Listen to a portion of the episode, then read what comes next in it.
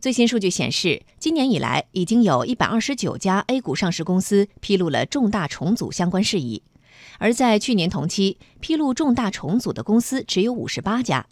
上市公司并购重组数量翻倍，如此活跃，原因何在？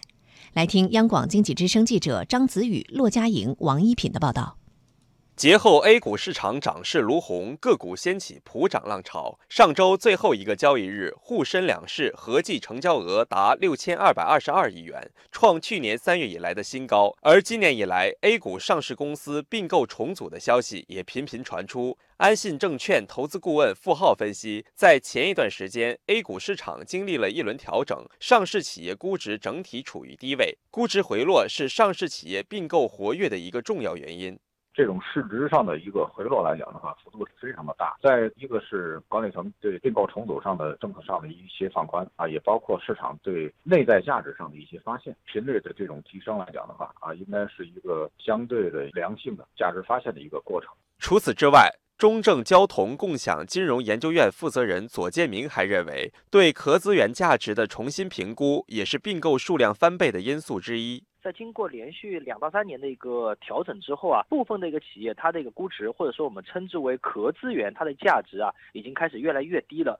按照以往的惯例当中来说的话，是整个资金属于追涨杀跌的一个状态，越是便宜越没有人去买。但是我们关注到。最近这一年当中的话，开始有一定程度的一个偏差，最主要是在于大家都开始对于上市公司的一个价值，特别是这上市公司本身的一个壳资源的价值，有了一个再造的过程。总结来看，今年以来的并购还有一些共同点：一是现金支付占比降低，股权支付占比明显提高，股权支付方式占比目前超过百分之三十；二是上市公司股份加现金加资产方式的支付，从去年第四季度出现以来，金额继续提高，占比也有所提升。此外，发行和转债方式的并购重组交易近期已有了三单。和常见的定向增发相比，发行和转债这种方式具有更大的灵活性。付浩认为，发行和转债这种并购方式下一步还会更常见。可转债来讲的话呢，可以上市交易啊，而且能够去公开的发行，类似于向全市场进行这种融资了。筹资的对象来讲的话，就是你的这个门槛在降低。这个模式来讲的话呢。